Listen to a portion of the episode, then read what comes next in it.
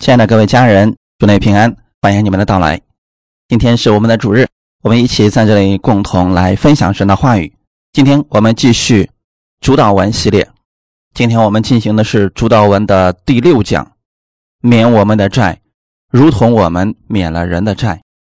我们的经文是在马太福音第六章九到十三节，一起先来读一下。所以你们祷告要这样说。我们在天上的父，愿人都尊你的名为圣，愿你的国降临，愿你的旨意行在地上，如同行在天上。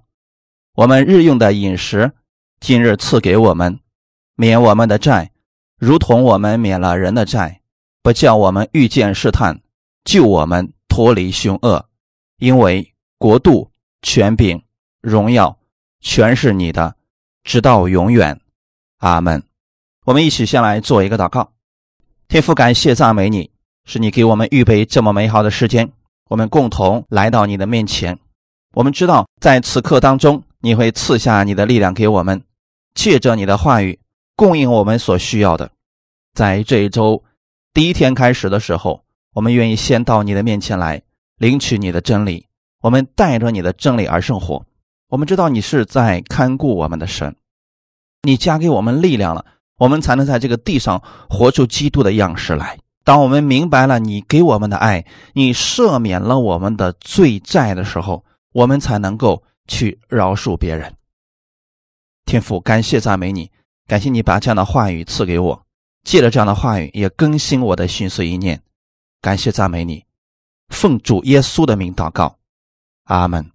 我们今天进行的是主导文第六讲。免我们的债，如同我们免了人的债。首先，我要告诉大家，这不是祈求。这句话语，并不是说主啊，求你赦免我的罪孽，求你免了我的债，因为我已经免了别人的债。这不是一个交换的祷告，而是我们宣告主已经赦免了我们的罪债。你已经饶恕了我们。我们在这个祷告当中看到神在我们身上所做的，我们就有力量支取下来。在地上生活的时候，一定会和别人相处，难免会有不公平、委屈的事情出现。当这些事情出现的时候，我们是选择怀恨在心呢，还是选择饶恕呢？如果要饶恕，那饶恕的力量从哪里来呢？我们如果想饶恕又没有力量的时候，此时你可以向天父来祷告，让他加给你力量。这是他在祷告当中的应许，是主亲自教导我们的。我们先来看一下什么是债。本文“债”的意思。在希腊文的意思就是罪的意思，你也可以理解为免我们的债。那什么是罪呢？希伯来文的意思，它是一个比较形象的例子。一个人拉弓射箭，没有射中靶心，这就是罪了。简单来讲，当一个人没有按神的方式，没有达到神的标准时，这。都成为罪。神让我们去爱人，是让我们在凡事上去顺服他。他给我们的诫命、律例、典章，我们都没有达到，这就是罪了。心思意念当中有污秽的，这就是罪了。因为这跟神的标准不一样了。当我们知道我们达不到神的标准的时候，我们发现我们自己。又做错事情了，这个时候怎么办呢？很多人会懊悔，很多人会定罪自己。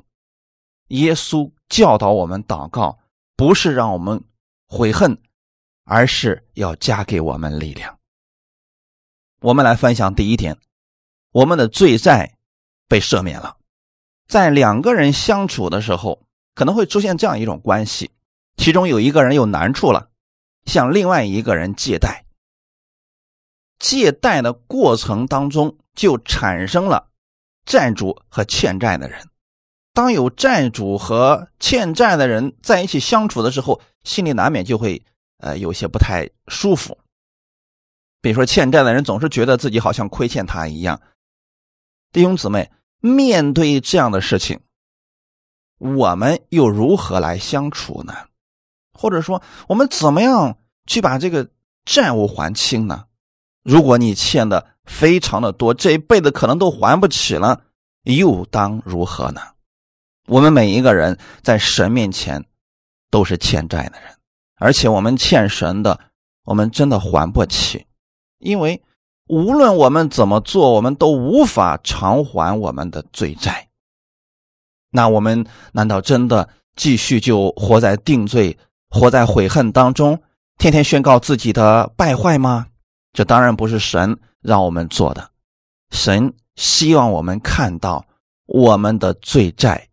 被赦免了，在旧约的时候，神给以色列百姓有了不同的吩咐。我们一起来看一下《生命记》十五章一到六节，《生命记》十五章一到六节。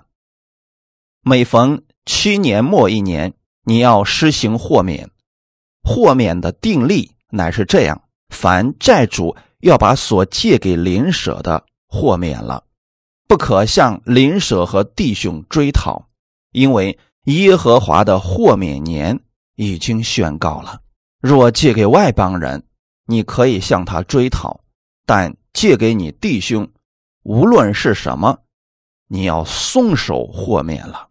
你若留意听从耶和华你神的话，谨守遵行我今日所吩咐你这一切的命令，就必在你们中间。没有穷人，因为耶和华你的神必照他所应许你的赐福于你，你必借给许多国民，却不至向他们借贷；你必管辖许多国民，他们却不能管辖你。阿门。这是在教导以色列百姓如何生活。假如有一个弟兄，他因为有难处，借了另外一个人很大一笔钱，到了豁免年的时候，就是每逢七年的最后一年，我们的神把这一年定为豁免年，就是要把邻舍借你的弟兄借你的，你要给他豁免了。豁免的意思就是不再追究了，已经过到第七年了，他还不起，就此放过他吧。这跟世上很多人的做法可不一样啊！世上很多人是无论过多少年，我都要去追讨。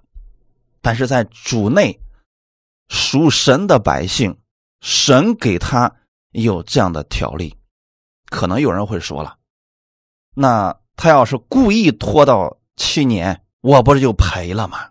你担心的不错，确实会有一些人自作聪明。可你有没有想过，祝福你的是谁呢？是我们的主，而且呢，这个定力只用在信主的人，就是两方都知道神的恩典。你对不信主的人用这一套，他肯定会给你施行诡诈。如果两方都是信主的，你可以用神的这个定力，不论是灵蛇或者是弟兄。因为耶和华已经宣告了豁免，神的话语这么说了，你能不能这样去做呢？我想告诉大家，神的话语是有能力，也带着祝福的。第四节到第六节当中，就是对这些债主的祝福和劝勉。这些债主可能说，他欠了我很多钱，他说我不给我的话，我的损失就大了。但神并没有说你在什么条件之下你可以向你的弟兄去要，而是说只要到了豁免年，你都要放手，不论是什么，无论借了多少，你要松手豁免了。我们来看最后神给这些人的祝福：你若留意听从耶和华你神的话，谨守遵行我今日所吩咐你这一切的命令。就是刚刚神所说的这些。七年的末一年，你要施行豁免。你是债主，你现在可以对他进行赦免了。如果你愿意遵行神的这些命令，就必在你们中间没有穷人了。神这是要祝福所有的百姓，在耶和华你神所赐你为业的地上，耶和华必大大赐福于你。换句话来讲。你知道你是信主的，并且你相信你所有的祝福都是神那里赐下来的。如果你相信这一切，你就甘心乐意的赦免别人，豁免别人的债务。当你这么做的时候，你会亲眼看到神的祝福临到你的身上。当然，这件事情并不能强逼着去实行，总有一些人。他是不愿意去实行这一切的，但是我想告诉大家，以色列百姓到今日为止，他们依然如此蒙福。他们对神的恩典，很多人都不接受呢。对耶稣基督是主，他们不承认，他们都如此蒙福了，就是因为他们是强制在实行摩西五经，就是圣经的前五卷书。那这段经文实际上他们也是在实行当中，而且世世代代都在遵行，因为耶和华你的神必照他所应许你的赐福你。啊，在这段经文当中，神的应许是什么呢？到七年的末一年，你要施行豁免。如果你能够相信这一切，相信你豁免了。神要大大赐福于你，后面的这个应许，这个祝福也是给你的。你必借给许多国民，却不至向他们借贷。弟兄姊妹，你是愿意做一个经常向别人借钱的人呢，还是愿意做一个经常能够借钱给别人的人呢？圣经上讲的是，施比受更为有福。为什么施比受更为有福呢？因为施代表着你拥有很多，你不断的给出去，而源头是神。他跟世人的方式不一样，世人是觉得这是我的，我要给出去，我就少了，我给的越多，我越少啊。可是，在我们主里边你知道神是你的祝福，他会赐福给你，他必让你借给许多国民，而你却不会向他们借贷；你必管辖许多国民，他们却不能管辖你。如果你是企业老总，你愿意遵行这些话语，愿意按照这些话语去生活，愿意成为一个赦免别人罪债的人。你知道吗？你会管理许多人，你会一直当老板，你不会突然有一天失业了、关门了，你成为被别人管辖的人了。哈利路亚！神的话语在生活当中给我们的时候，我们应用起来。首先，你要相信你是被神赦免的人，神给了你这么多，从来就没有强制性的让你去偿还。我们在主里边，今天要相信，我们所有的祝福，无论我们今天拥有什么，那都是神赐给我们的。中间确实有你的努力，但是神先赐福了你，去努力，神才把这个给你了。如果神不曾赐下祝福，无论你怎么努力，你是很难得着的。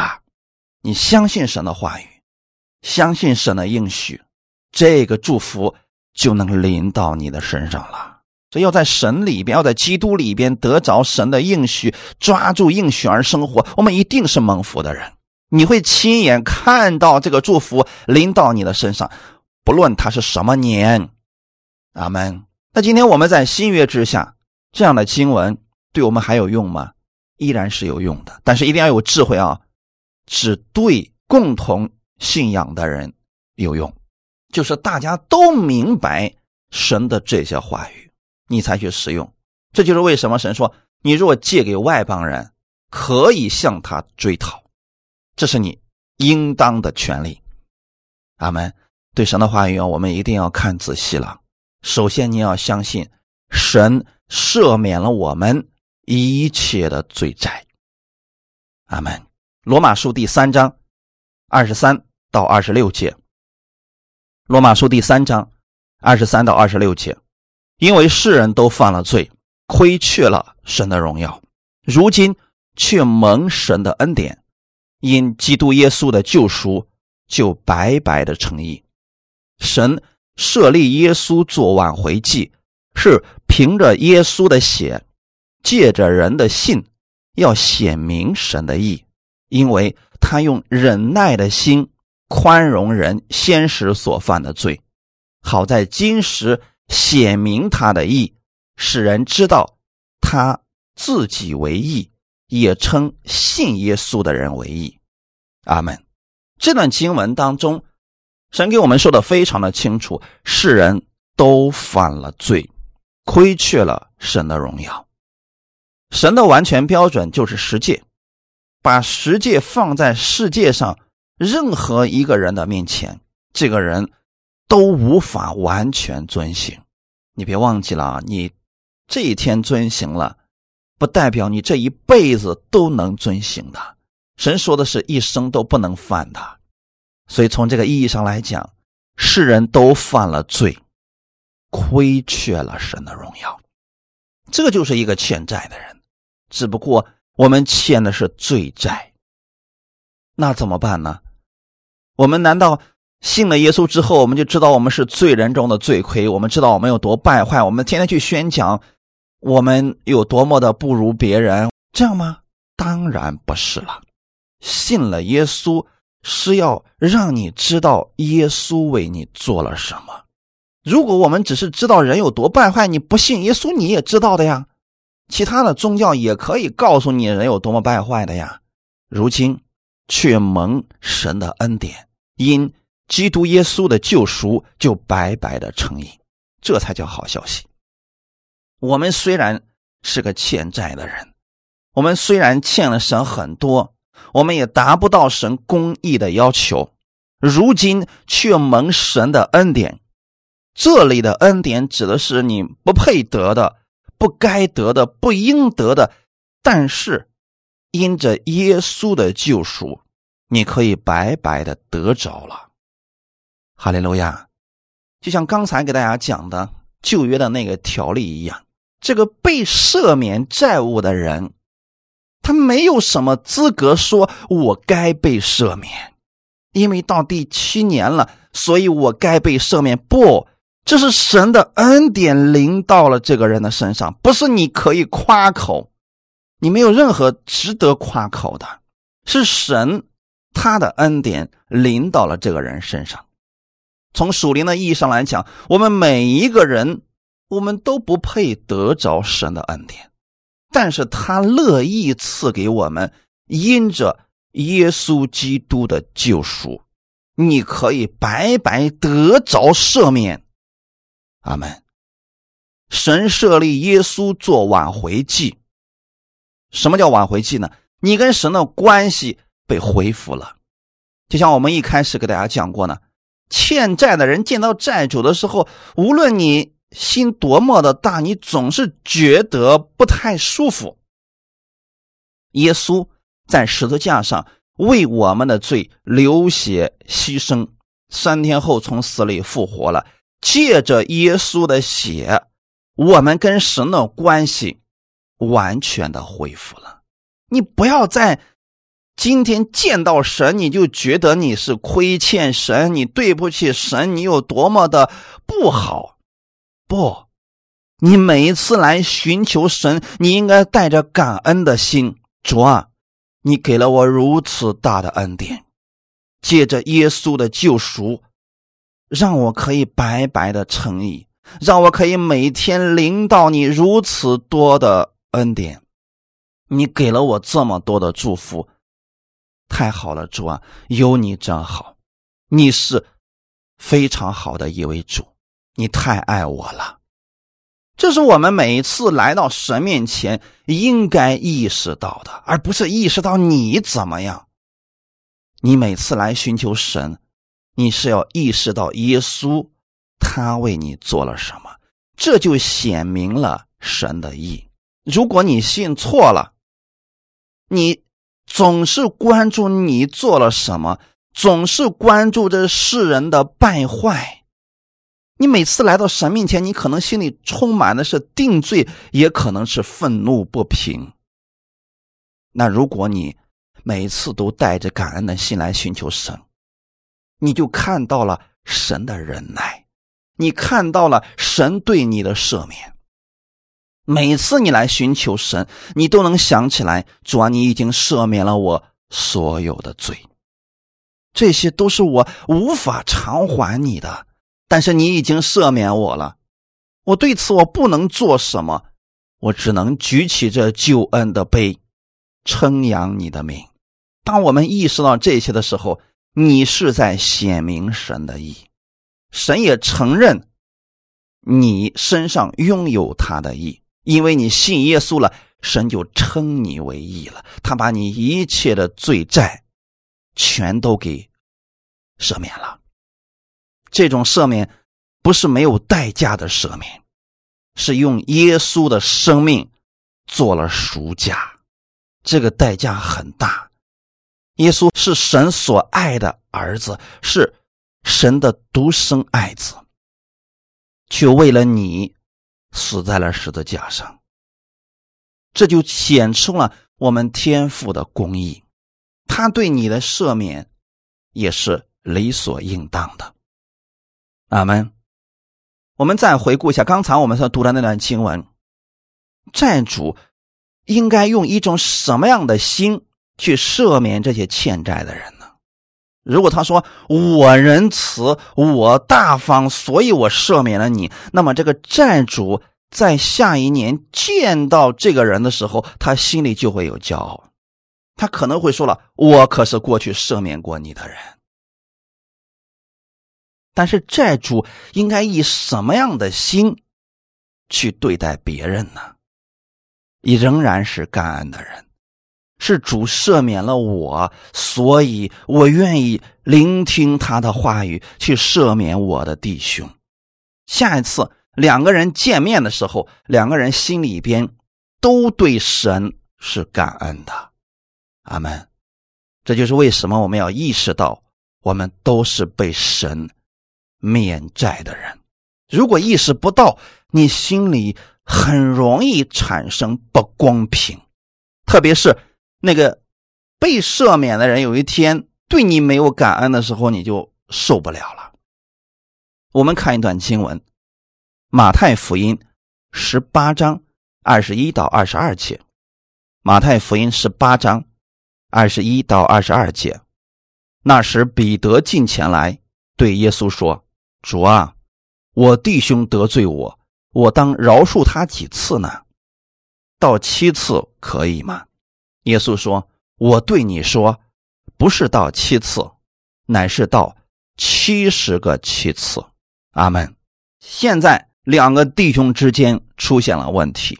彼得作为耶稣所爱的门徒，他心里边委屈了，来找着他的师傅说：“主啊，我弟兄得罪我，我当饶恕他几次呢？”可能彼得在说这个话的时候，就说了。到七次是不是就可以了呀？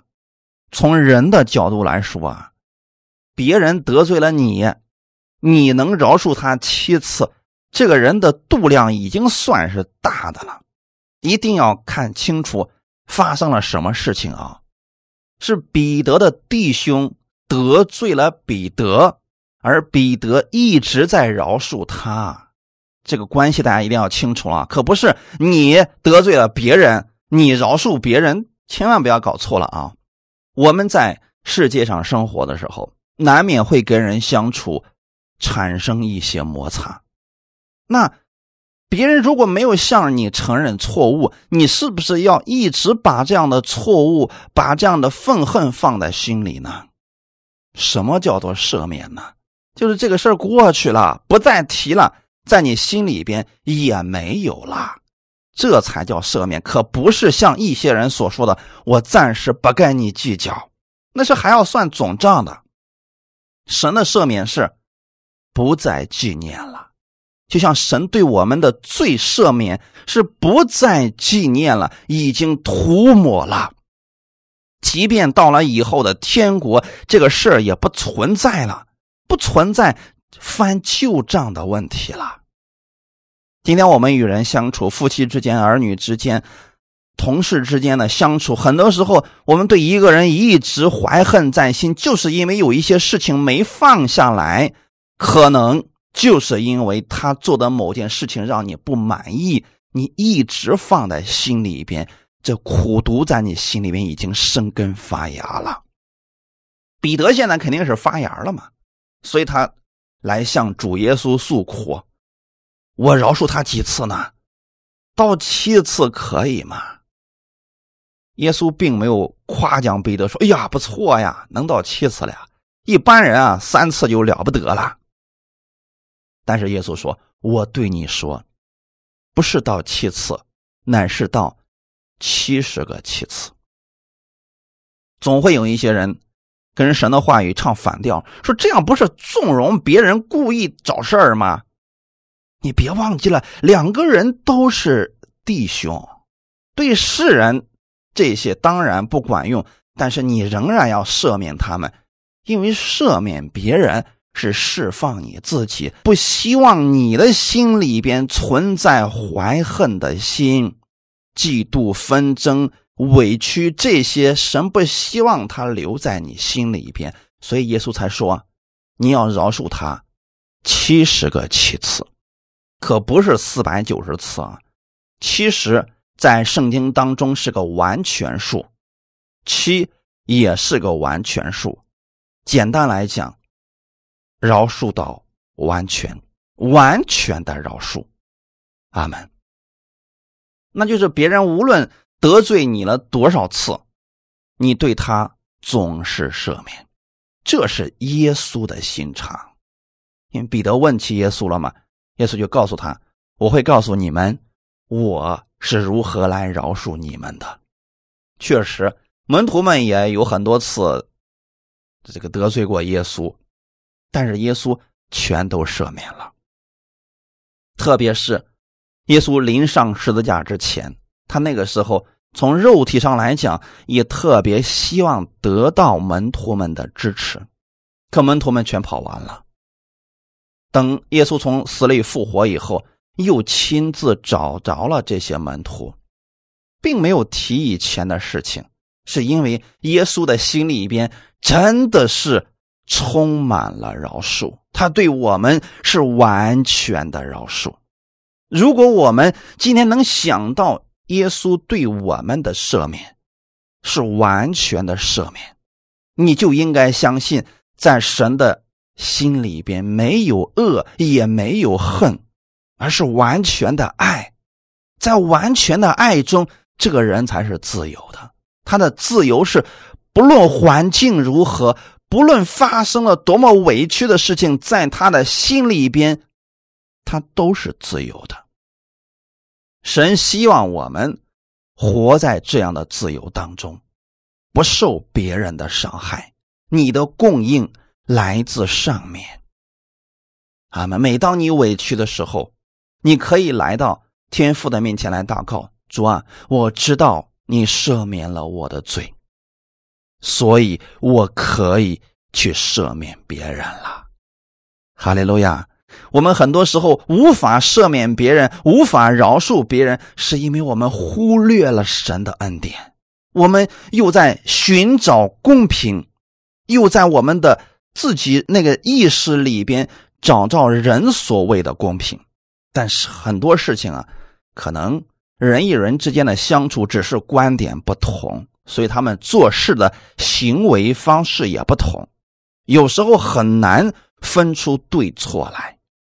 因为世界上的事儿，它不是说非常绝对的，这个是对的，那个是错的。它有很多时候只是因为角度不同、思维方式不同、站的立场不同，我们需要去赦免别人。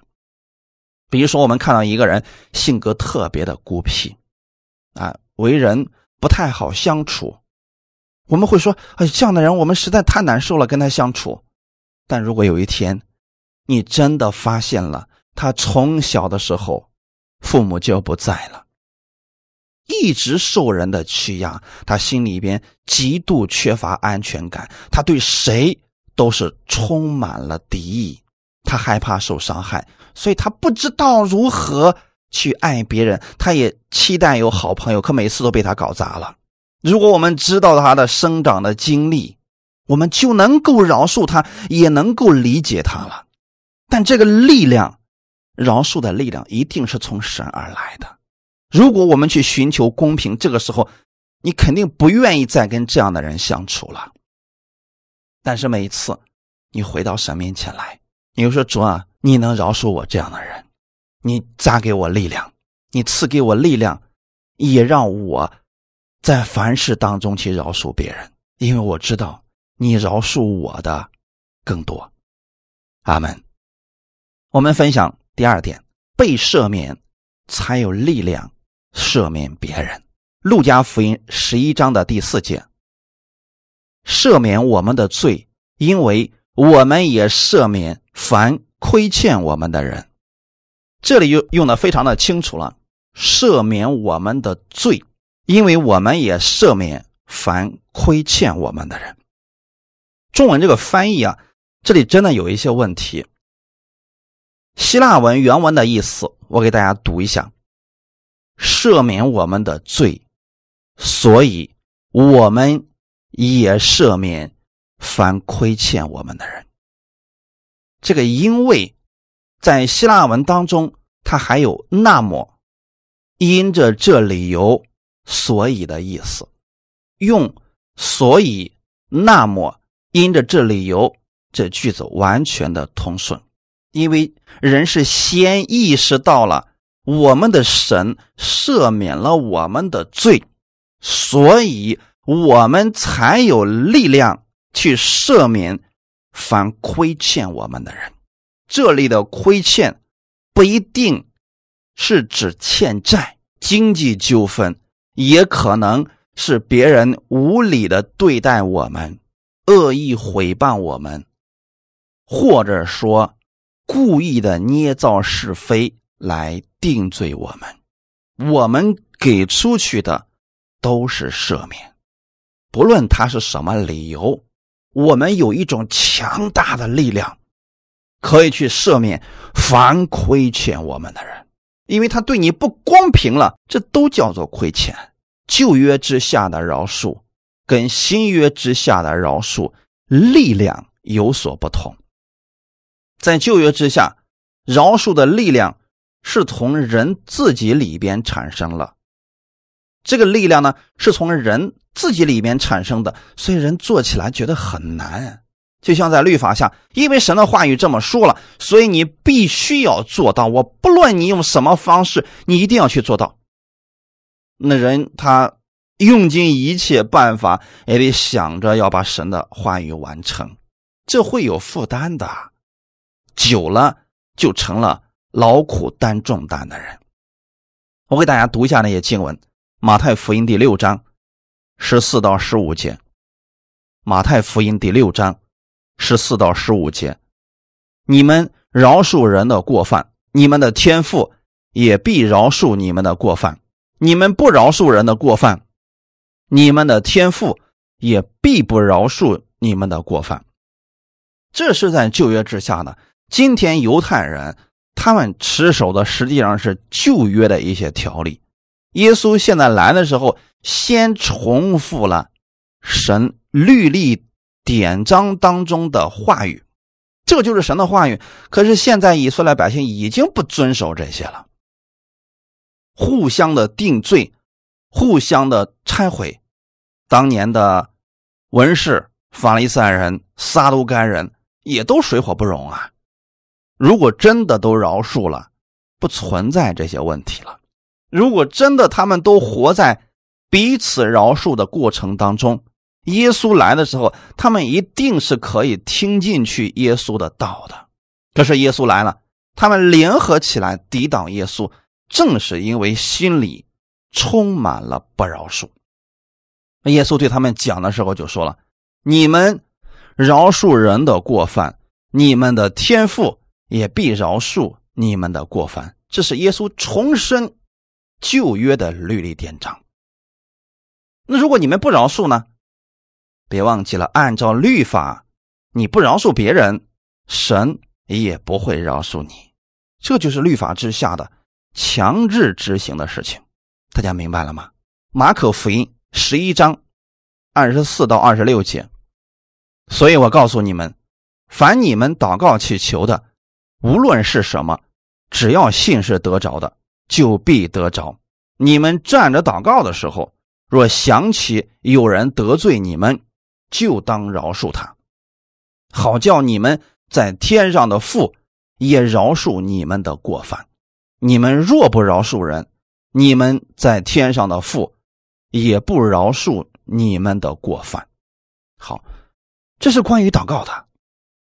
很多人特别喜欢用着马可福音十一章二十四节：“凡你们祷告祈求的，无论是什么，只要信是得着的。”就必得着。很多人有这么一个疑问：我也这么祷告了，为什么没得着呢？那就要看一下，是不是有这方面的原因。因为下面紧接着提到了一个非常重要的人际关系：你们站着祷告的时候，上面刚提到祷告，下面就说了：你们祷告的时候，若想起有人得罪你们。可不是你经常得罪别人啊，是有人得罪了你，你想起来了，这说明此刻你的心里边还在恨这个人，还放不下这个人，还放不下某件事儿，你才能想起来吗？那可能很多人说了，为什么神要这样做呢？为什么在我们祷告之前还必须要把那些清理干净呢？如果我们不饶恕别人，难道我们不能祷告了吗？弟兄姊妹，神到底要强调什么呢？我们可以做一个假设：假如你在祷告之前，心里又想起了你的那个对头，你一想起他，你都能全身发抖。这个时候，你祷告的过程当中一定会提及这个人。主啊，收拾这个人吧，审判这个人吧。那你想，神能给你成就这些事情吗？如果我们心里充满的是爱呢？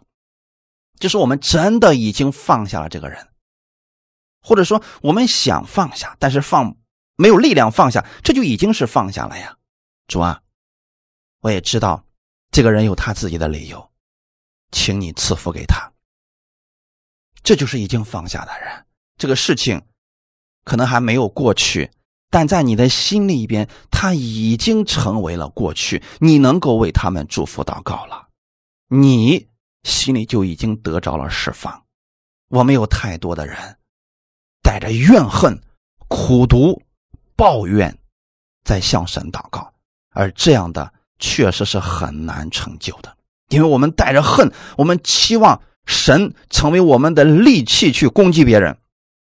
神不会成就这样的事情的，所以因着这样的一些原因，我们的神才说：如果你祷告的时候想起有人得罪了你，就当饶恕他。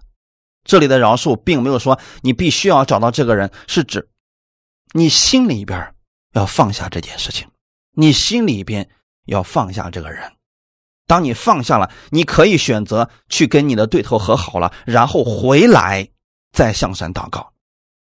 当然了，在其他福音书里面也提到说，如果你向神献礼物之前，也得如此啊。你想起你的对头了，过去跟他和好了，然后再献礼物给神。神希望你每次到他面前来，都是不带着这样的负担，不带着恨，不带着定罪。他们，我们饶恕了，我们在神面前就有得着了，好叫你们在天上的父。也饶恕你们的过犯，这是旧约之下的。你若不饶恕你的弟兄，那你所有的祷告神不听。你们若不饶恕人，你们在天上的父也不饶恕你们的过犯。你有没有发现，在旧约之下，人必须里边有力量，他要先学会去饶恕人，那没有力量也得去饶恕啊，这就很难了。这就是为什么人遵行不了旧约的律法，因为没有获取赦免的力量，他只能靠自己啊。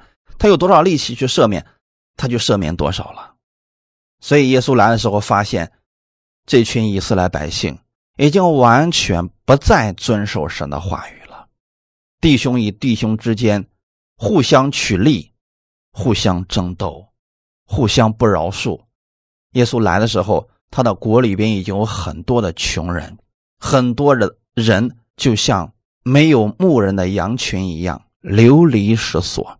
那一开始我们读的那些经文里边，神说的是，你要豁免你的弟兄，每七年豁免一次。国内是没有穷人的，因为每七年这个财富就要被平一下啊，穷人就得到了喘息，他们可以重新再来。那富人呢会被神继续祝福，所以国内就没有穷人了。可是耶稣来的时候，发现当时非常多的穷人。就是因为当时的以色列百姓已经不再按神的话语去生活了。我们今天再次强调一下，即便你在恩典之下，如果你不愿意按照神的话语去生活，这个祝福你很难看见它。不是神不祝福，是你阻挡了他，你不让这个恩典永留在你的身上，而不赦免、不饶恕，正是你死死的抓住了。这祝福的源头不松开，他没有办法过去了呀。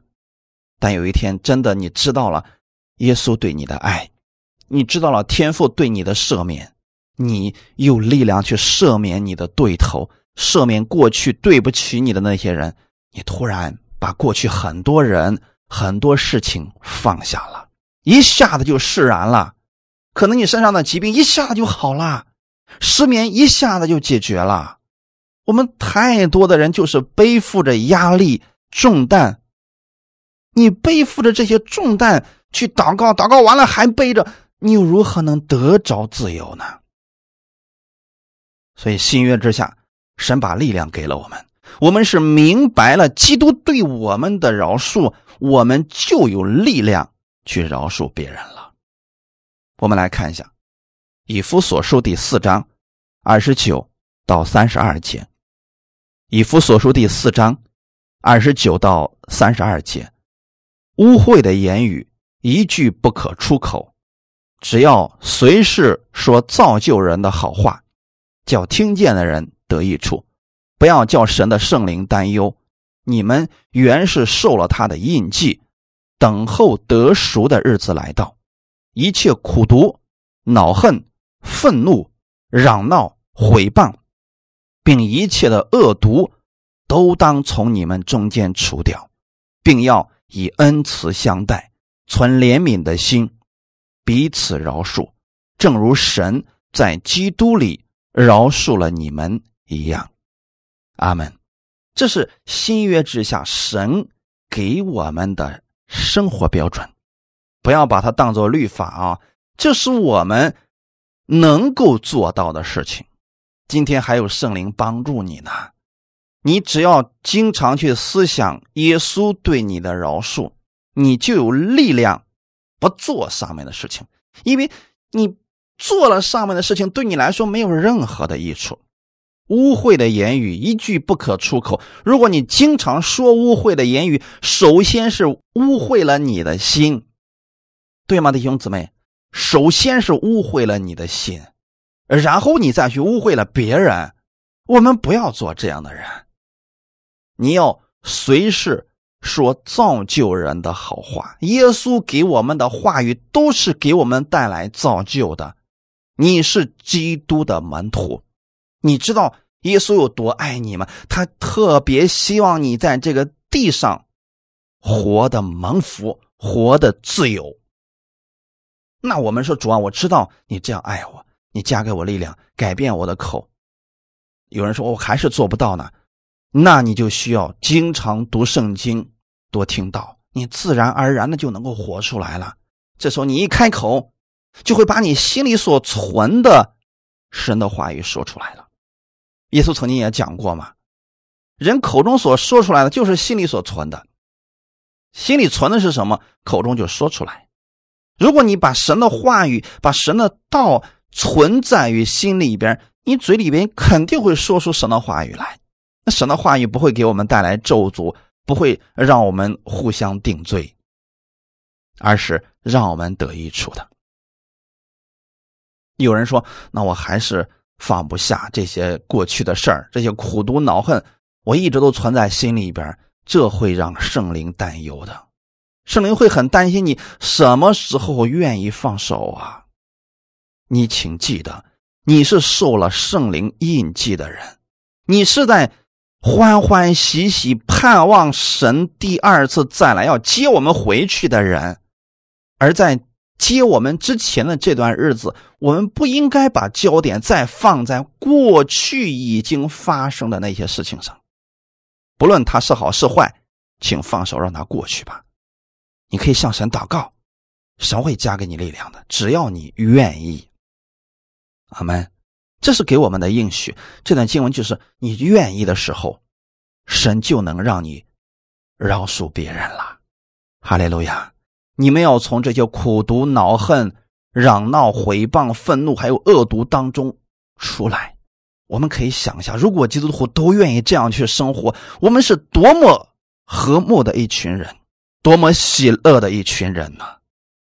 因为还有很多人，他们不愿意这样去生活，所以他们依然像世人一样活在苦毒、恼恨当中。这样太可惜了，神的恩典在他们身上无法。涌流出来，我们要怎么做呢？当你知道了耶稣的爱，当你经常去思想耶稣在十字架上是如何赦免你的，你就有力量以恩慈对待别人了，你就会怜悯别人了，而且能够彼此饶恕，正如神在基督里饶恕了你们一样。那你就要去思想。神在基督里怎么饶恕我的？你说我真的不知道耶稣是怎么饶恕我的。你看那些门徒们，他们犯错以后，耶稣有没有恼恨他们？有没有把苦都存在心里边？没有。那些门徒们背叛了耶稣，耶稣有没有把苦都存在心里边？没有。我们很多时候做的可能比那些门徒们更过分，但是你要记得。耶稣对那些门徒们是赦免，对我们也是赦免，也是饶恕。哈利路亚！只有当你不断的去思想耶稣对你的爱，耶稣对你的赦免，你就有力量饶恕别人。请记得，这个可不是说对错的事情。很多时候我们太在意饶恕的时候是对是错了。饶恕别人的时候，你就记得神赦免我们，是他爱我们。你饶恕别人，也是因为神的爱，有这一个标准就足够了。哈利路亚！有时候明明你是对的，可是因为你爱他，所以你赦免他，你饶恕他，你帮助他，这更能彰显出来你身上有基督的品格。哈利路亚！还有一件事情呢，我们去饶恕别人了，神是知道的，神知道你做了这样的事情，彰显了他的荣耀。神能使坏事变成好事，能够在事情上，在你失去的那些事情上，更多的祝福你的。在最后的时候，我给大家读一段经文，借着一个见证，然后我们就结束。创世纪的五十章，创世纪的五十章。十五到二十一节，《创世纪》五十章十五到二十一节，约瑟的哥哥们见父亲死了，就说：“或者约瑟怀恨我们，照着我们从前待他一切的恶，足足的报复我们。”他们就打发人去见约瑟，说：“你父亲未死以先吩咐说，你们要对约瑟这样说：从前你哥哥们恶待你。”求你饶恕他们的过犯和罪恶，如今求你饶恕你父亲神之仆人的过犯。他们对约瑟说这话，约瑟就哭了。他的哥哥们又来俯伏在他面前说：“我们是你的仆人。”约瑟对他们说：“不要害怕，我岂能代替神呢？从前你们的意思是要害我，但神的意思原是好的，要保全许多人的性命，成就今日的光景。现在你们不要害怕，我必养活你们和你们的妇人孩子。”于是。约瑟用亲爱的话安慰他们，阿门。在此，我想简单给大家说一下这个故事的背景。约瑟和他的哥哥们都在一个家庭里边，过去的时候他们关系真的很好。可是后来，因为他的父亲偏心向他，他的哥哥们就怀恨在心，竟然把他卖给了外邦人，成为了奴隶。在那个年代当中。一旦人被卖成奴隶，这一辈子都不可能再翻身了，因为你赎不了自己，你还不起你的赎价。可是约瑟被卖到了埃及，到了会长波提乏的家里边，神一步一步的恩待约瑟，最后他做了埃及的宰相。弟兄姊妹，这是神的恩典。如果当时的约瑟，怀恨在心，久久不愿意放下心中的这个仇恨。很明显，他的哥哥们做的太过分了。约瑟完全有理由一直恨他们，但约瑟没有这样做，他依然仰望神，他相信神能使坏事变成好事，所以他没有把这些苦毒怨恨放在心里，他只期望神开出路来救他。后来，神真的让他明白了神的旨意。他回过头来看看，其实他的哥哥们当时对他的这种恨，也恰恰成就了今日的约瑟，让约瑟能走到埃及这样的一个位置之上，也有他哥哥们的功劳啊！如果他们在家里边彼此相爱，可能他也不会到这里来。所以。万事互相效力，就看我们如何去看待这些事情了。在一个平安的环境当中，我们的品格很难被造就出来。很多时候，艰难困苦的一些环境，恰恰造就了我们在以后可以承受更大的祝福。我们只需要在所有的环境当中看到神的爱，看到神的手，你就能够放下了。这些事情的发生，一定有神的美意。阿门。当然了，前提可不是你故意去犯罪啊，那个真的没有什么美意，可能就是神让你长点记性，不再做那样的事情了。而当时的约瑟的哥哥们也知道自己做的过分了，他们害怕约瑟报复他们，因为确实你把他害成这个样子。他如果有一丁点恨你的心，此刻约瑟想报复他的哥哥们，易如反掌。他的哥哥们完全没有任何招架之力，所以在他们的父亲死了以后，约瑟的哥哥们就非常的害怕，说：“如果约瑟怀恨我们，照着我们从前待他的一切恶，足足的报复我们。”其实呢，约瑟想报复他们，也不是不在情理之中，就是我只照着你过去怎么对待我的，我现在。现在怎么对待你就可以了。我们其实人在世界上，很多人就想做到这一点。你过去怎么对待我，我就想现在对待你。等我力量强壮的时候，我就这么对待你一次。可是，在基督里边，我们不要这样来做。你要看到神的爱，你要看到神的赦免，看到神如何扶持你，借着所有的事情都是为了抬举你。阿门。约瑟对他们怎么说的呢？不要害怕。我岂能代替神呢？从前你们的意思是要害我，但神的意思原是好的。我希望这一周弟兄姊妹能够记住这句话语：就算你周围那些人他们想要害你，但神的意思是好的，没有人可以阻挡神的美意。阿门。就算他们用恶事对待你，也只是在造就你生命当中有一些不好的一些。东西被去除掉了，可能更好的鞭策了你。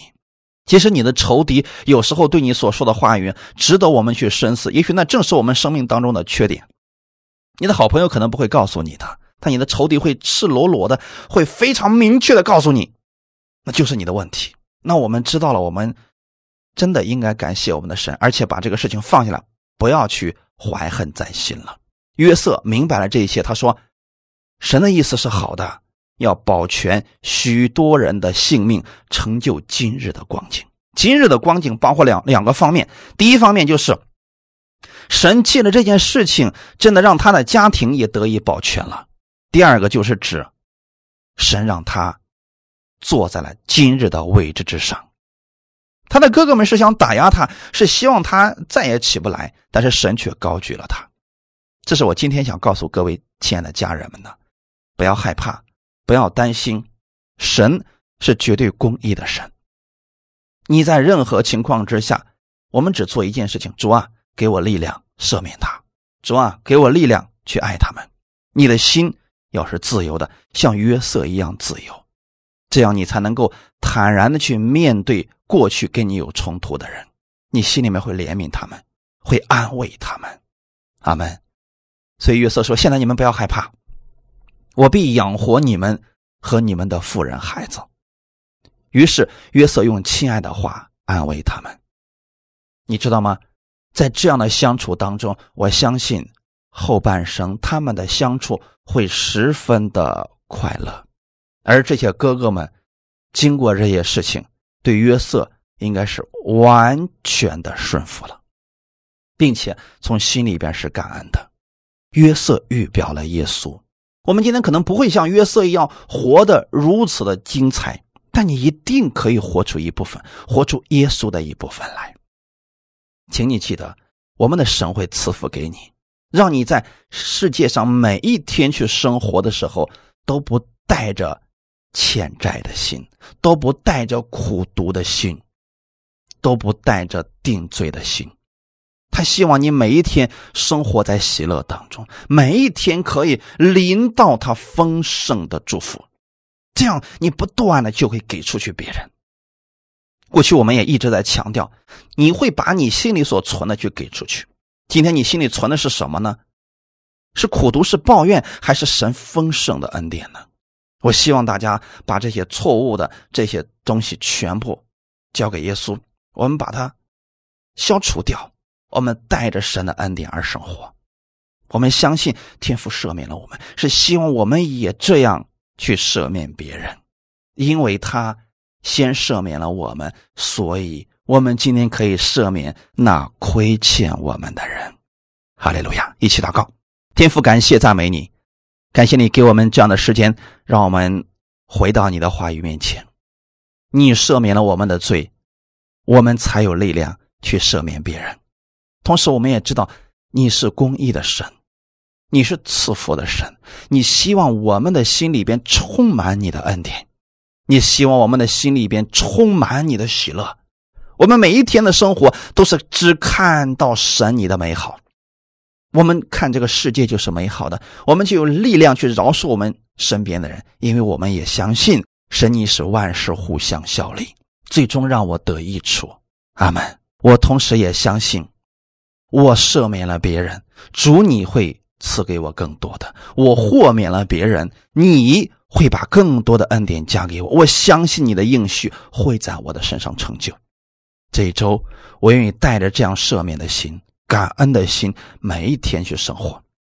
哈利路亚！感谢赞美你，感谢你赐给我这样丰盛的祝福。奉主耶稣的名祷告，阿门。